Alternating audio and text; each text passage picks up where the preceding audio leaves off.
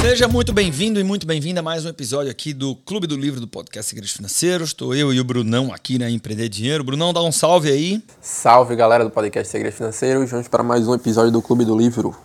Vou fazer uma, uma enquete com o nosso ouvinte agora, Brunão. Você que está nos ouvindo ou nos vendo aqui no YouTube, você se considera uma pessoa colaborativa? Você se considera uma pessoa colaborativa, Brunão? Sim, considero. Sim. Uhum. Você que está nos ouvindo, você se considera uma pessoa colaborativa? Quando você pode, você ajuda o próximo? Você estende a mão ou não? Você é uma pessoa que você pensa mais em você antes de pensar no outro? Você não está tão preocupado com o outro? Agora que você respondeu, tá?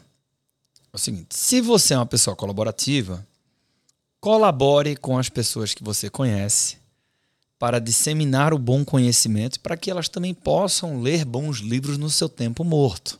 Então fica o meu convite, já que você é uma pessoa colaborativa, para você colaborar com o conhecimento coletivo e você compartilhar esse episódio com algum grupo de amigos, alguém que vem à sua cabeça ou até mesmo nas suas redes sociais. Beleza? Podemos começar ou não? Vamos nessa, vamos nessa. Capítulo 15. Tudo tem um preço mas tem, nem todo preço vem escrito em uma etiqueta. Muito bom essa frase. Tudo tem um preço, e em muitos casos relacionados a dinheiro, a questão é simplesmente descobrir se preço estar disposto a pagá-lo. O problema é que o preço de muitas coisas não está claro até que você as experimente na prática. Vamos lá. A GE General Electric era a maior empresa do mundo em 2004, valendo um terço de um trilhão de dólares fora sempre a primeira ou segunda colocada cada ano na década anterior, um exemplo brilhante de aristocracia corporativa oferecida pelo capitalismo. Então, tudo se desfez. A crise financeira de 2008 levou a divisão de finanças da GE, responsável por mais da metade dos lucros da empresa, ao caos. No fim das contas, ela foi vendida como uma sucata. As apostas subsequentes em petróleo e em energia foram, foram desastrosas, resultando em perdas na casa dos bilhões de dólares. As ações da GE despencaram de 40 dólares em 2007 para 7 dólares em 2018.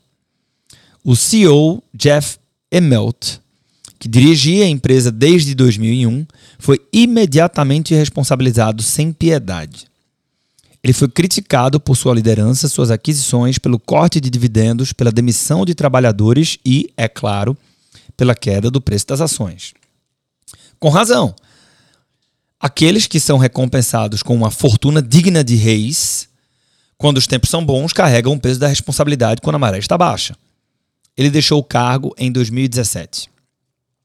Mas Immelt disse uma coisa perpicaz em sua saída respondendo aos críticos que haviam dito que suas ações tinham sido equivocadas e que o que ele deveria ter feito era óbvio, Immelt disse a seu sucessor. Essa é uma parte que eu destaquei. Abre aspas. Todo trabalho parece fácil quando não é você quem está fazendo.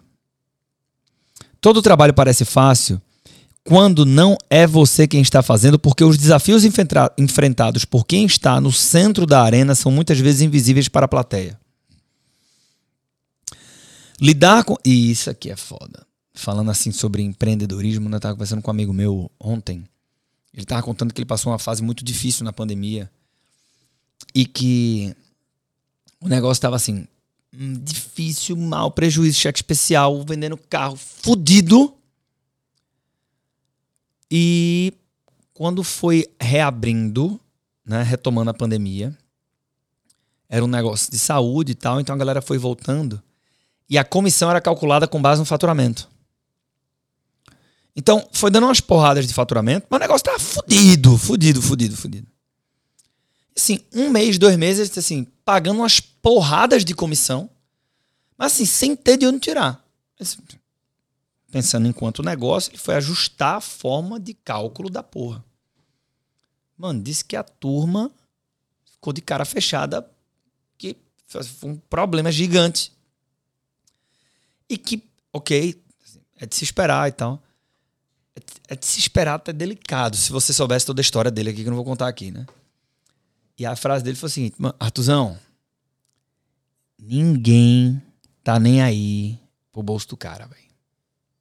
Turma quer, assim, se você se fuder, você se fudeu e tal. Essa é a visão de mundo dele, dada a história que ele passou. Né?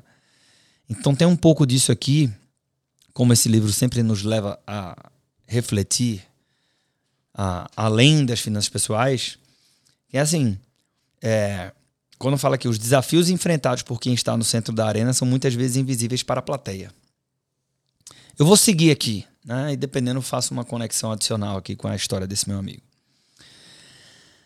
Lidar com as demandas conflitantes envolvendo o crescimento desordenado, investidores de curto prazo, agências reguladoras, sindicatos e uma, uma burocracia interminável não só é difícil, como também é difícil compreender a gravidade desses problemas até que seja você estar lidando com eles. O sucessor de Immelt, que durou 14 meses no cargo, também aprendeu essa lição. A maioria das coisas é mais difícil na prática do que na teoria.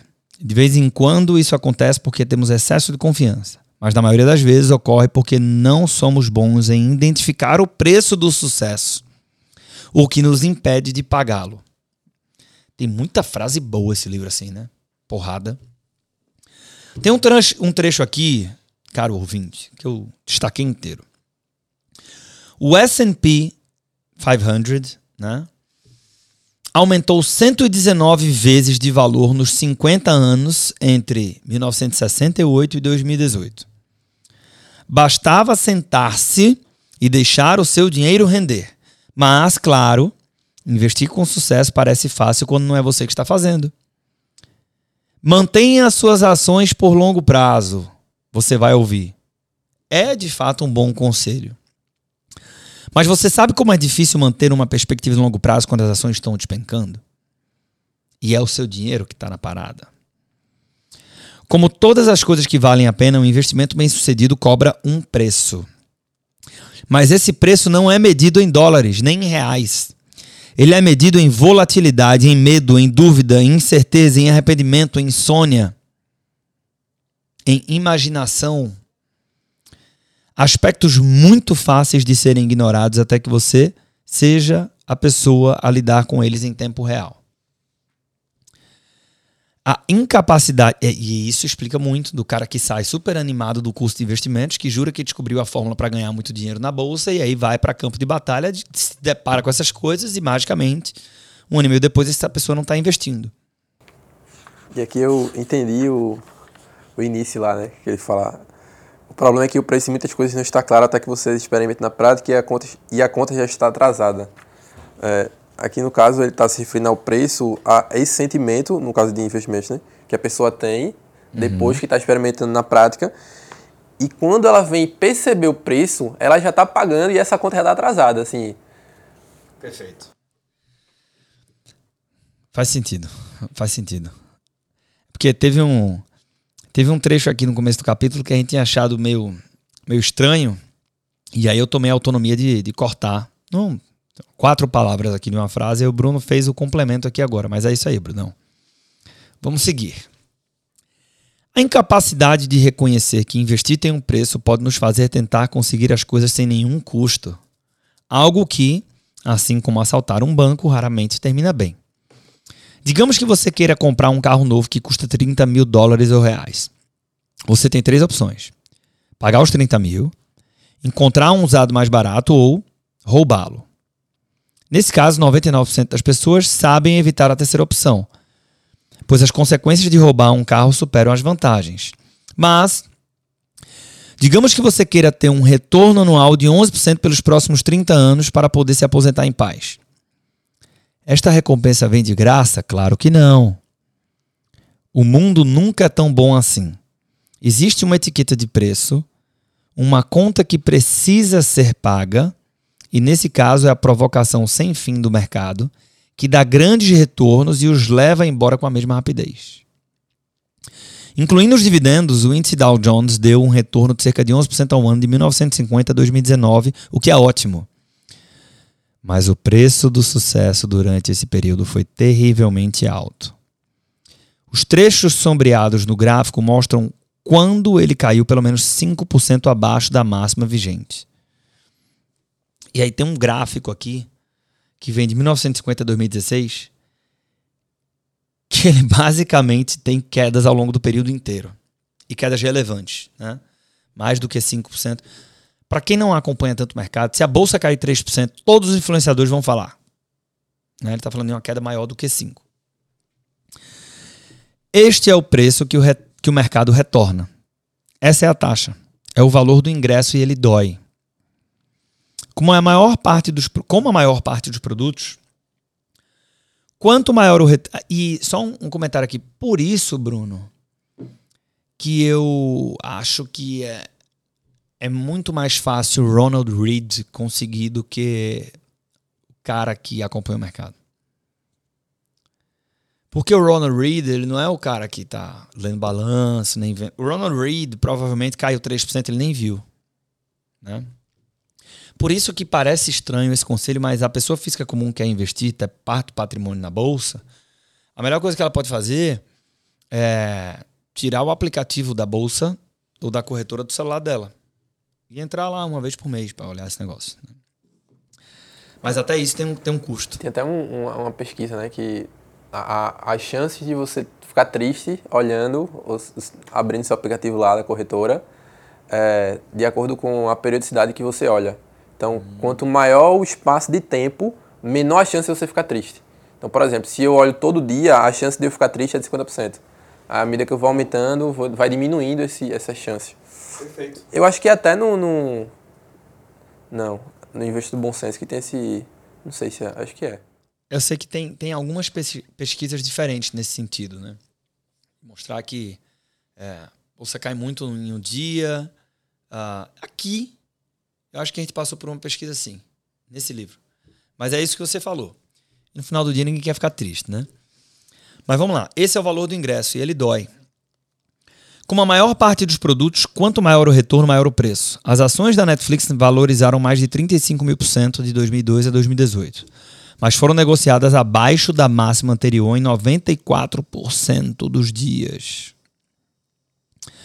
A Monster Beverage, né, aquele energético Monster, fabricante de bebida energética, deu um retorno de 319 mil por cento de 95 a 2018, que é está entre os maiores retornos da história, mas foi negociada abaixo de sua máxima anterior em 95% do tempo durante todo esse período.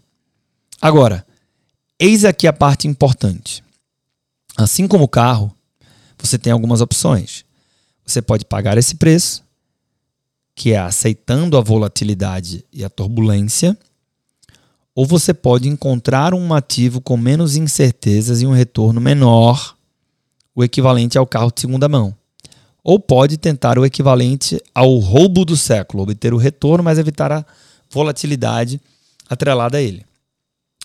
Muitas pessoas, ao investir, escolhem a terceira opção. Assim como um ladrão de carros, apesar de serem bem intencionadas e, seguidoras da lei, essas pessoas elaboram truques e estratégias para obter retorno sem pagar o preço. Elas operam day trade. Elas tentam vender antes da próxima recessão e comprar antes do próximo boom. A maioria dos investidores, mesmo com um pouco de experiência, sabe que a volatilidade é algo real e comum Muitos, então, fazem o que parece ser a coisa mais óbvia. Tentam escapar dela.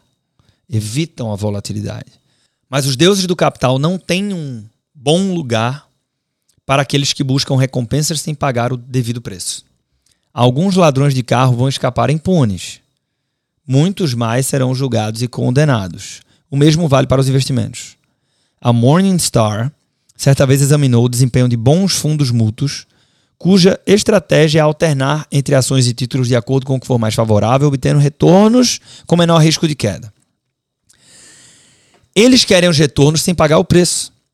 O estudo se concentrou no período de meados de 2010 ao final de 2011, quando os mercados de ações dos Estados Unidos entraram em pânico diante do medo de uma nova recessão e o S&P caiu mais de 20%. Aquele era precisamente o tipo de ambiente em que os fundos táticos deveriam funcionar melhor era a hora de brilhar. Existiam, pela contagem da Morningstar, 112 fundos mútuos táticos durante aquele período. apenas nove tiveram retornos melhores do que um simples fundo misto 60-40 de ações e títulos. Menos de 25% dos fundos tiveram perdas menores do que os índices regulares. A Morningstar então escreveu: com algumas exceções, os fundos táticos renderam menos, foram mais voláteis ou estiveram sujeitos ao mesmo percentual de risco de queda quanto os fundos, entre aspas, não táticos. E aí vamos para o que interessa. Investidores individuais também caem nessa armadilha ao escolherem os seus próprios investimentos. O investidor médio de fundos de ação teve desempenho 0,5% ao ano inferior se comparado aos próprios fundos em que ele investiu, de acordo com a Morningstar, resultado das operações de compra e venda, quando certo deveria ter sido comprar e manter. E aí tem é, uma pesquisa clássica do fundo do Fidelity Magellan, do Peter Lynch, que em 13 anos teve um retorno brutal, mas a performance média do cotista médio foi negativa. Né? Aí você se pergunta, como é que pode? Né? O fundo performou tão bem e o cara perdeu dinheiro. Justamente por conta disso aqui. A ironia é que, ao tentar evitar pagar o preço, os investidores acabam pagando o dobro do preço. De volta à GE. Vamos voltar para a General Electric. Um de seus muitos defeitos vem da, de uma época sob o comando do ACO Jack Welch. Welch ficou famoso por garantir que os lucros trimestrais por ação superassem as estimativas de Wall Street. Ele era o gênio. Se os analistas de Wall Street previssem que cada ação valeria 0,25 dólar, né? Jack Welch Jack Welch alcançava 0,26, independentemente do estado dos negócios ou da economia. Ele fazia isso massageando os números, em uma forma bondosa de colocar, muitas vezes antecipando ganhos de trimestres futuros, de modo a fazer os números saudarem obedientemente seu mestre. A Forbes relatou um entre dezenas de exemplos. Abre aspas. Por dois anos consecutivos, a GE vendeu locomotivas para parceiros financeiros não identificados, em vez de usuários finais, em transações que deixaram a maior parte dos riscos inerentes à posse nas mãos da GE. Welch nunca negou esse jogo. Em seu livro, Jack Definitivo, que é o nome do livro, ele descreveu. A resposta de nossos líderes empresariais às crises foi típica da cultura da GE. Mesmo que a contabilidade do trimestre já estivesse fechada, muitos imediatamente se ofereceram para ajudar a cobrir a lacuna nos ganhos. Alguns diziam ser capazes de encontrar 10 milhões, 20 milhões ou até mesmo 30 milhões de dólares extras em seus negócios para compensar os imprevistos. Isso aqui explicando. Quando você está falando, sobretudo, no negócio. Explicando, sobretudo quando você está falando de um negócio grande, é, contabilmente você consegue é, fazer com que o lucro ou prejuízo seja maior ou menor, né? Reconhecendo uma receita futura, agora, enfim, de inúmeras formas diferentes você pode forçar um pouco a barra para aumentar o lucro é, ou diminuir o lucro, né? Aumentar, o, enfim. Então aqui é isso que o, que o Jack Welch está falando, né? Pô, seus líderes, né? O, responsáveis por cada uma das divisões, é, davam um jeito, né? Eles é, se diziam ser capazes de encontrar 10, 20, 30 milhões extras em seus negócios para compensar imprevistos e então entregar o resultado que era esperado. O resultado foi que, sob a liderança de Welk, uh, Welch, os acionistas não tiveram que pagar o preço eles obtiveram consistência e previsibilidade, uma ação que subia ano após ano sem as surpresas da incerteza. Mas um dia, como era esperado, a conta chegou e ela sempre chega, né, Brunão? Os acionistas da GE atravessaram uma década inteira de perdas gigantescas que antes haviam sido evitadas por manobras contábeis. Essas manobras contábeis é o que eu estava explicando agora. Os ganhos decimais da gestão de Welch se transformaram em perdas volumosas. O exemplo mais curioso desse tipo de conduta vem dos gigantes hipotecários falidos Freddie Mac e Fannie Mae, que no início dos anos 2000 foram pegos reportando lucros de bilhões de dólares abaixo dos valores reais, na intenção de distribuir esses ganhos em períodos futuros para dar aos investidores uma ilusão de tranquilidade e de previsibilidade. A ilusão de não ter que pagar o preço. Flexibilidade. A ilusão de não ter que pagar o preço. A questão é: por que tantas pessoas dispostas a pagar o preço de carros, de casas, de comida e de férias se esforçam tanto para evitar o preço do retorno dos bons investimentos? A resposta é simples. O preço do sucesso do investimento não é óbvio logo de cara. Não é como uma etiqueta de preço que você pode ver. Assim, quando a conta chega, ela não soa como uma taxa paga para se obter uma coisa boa. Ela soa como uma multa por ter feito algo de errado. Embora as pessoas em geral aceitem o pagamento de taxas, multas são coisas a serem evitadas. É preciso tomar decisões que prevejam e evitem as multas. Sejam multas de trânsito ou da Receita Federal, o significado por trás delas é o de que você fez algo errado e merece ser punido. A reação natural de quem vê sua riqueza diminuir e enxerga essa diminuição como uma multa é evitar novas multas. Ou seja, a ideia é enxergar a volatilidade como uma taxa. Né? É algo que você deve pagar para colher aqueles bons resultados que você quer e não como um pênalti. Porque quando você enxerga como um pênalti, você tenta evitar. E se você evitar a volatilidade, você não vai colher os bons frutos. Parece trivial, mas pensar na volatilidade do mercado como uma taxa em vez de uma multa, porra. Uma taxa em vez de uma multa é uma parte importante do desenvolvimento de uma mentalidade, de uma mentalidade que lhe permita permanecer por tempo suficiente no jogo para que os ganhos dos investimentos hajam ao seu favor. Poucos investidores estão dispostos a dizer: tudo bem se eu perder 20% do meu dinheiro de verdade. Isso é mais difícil ainda para investidores iniciantes que nunca experimentaram uma perda dessa magnitude. Mas, se você encara a volatilidade como uma taxa, a aparência de tudo isso muda. Olha só essa analogia que ele faz com. Eu lembrei disso porque eu lembro que eu fiz um stories falando dessa história da Disney aqui. Faz muito tempo. O valor médio do ingresso para um parque da Disney é de 100 dólares. Mas você terá um dia inesquecível com seus filhos. Em 2019, mais de 18 milhões de pessoas acharam que valia a pena pagar essa taxa. Poucas achavam que os 100 dólares eram uma punição ou uma multa. O benefício que vem em troca de uma taxa fica muito mais nítido quando estamos cientes de que estamos pagando uma. O mesmo vale para os investimentos, em que a volatilidade é quase sempre uma taxa, não uma multa. Os retornos do mercado não vêm de graça e nunca virão. Como qualquer outro produto, eles exigem que você pague um preço. Você não é obrigado a pagar essa taxa. Da mesma forma que você não é obrigado a ir à Disney. Você pode ir ao parque de diversões da sua cidade, na qual os ingressos custam 10 vezes menos ou pode ficar em casa sem pagar nada. Pode ser que você se divirta da mesma forma, mas o mais provável é receber pelo que você pagou. Com o mercado de ações é a mesma coisa.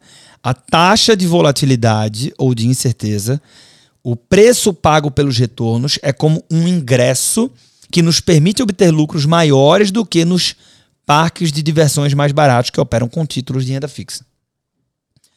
O segredo é estar convicto de que a taxa do mercado vale a pena.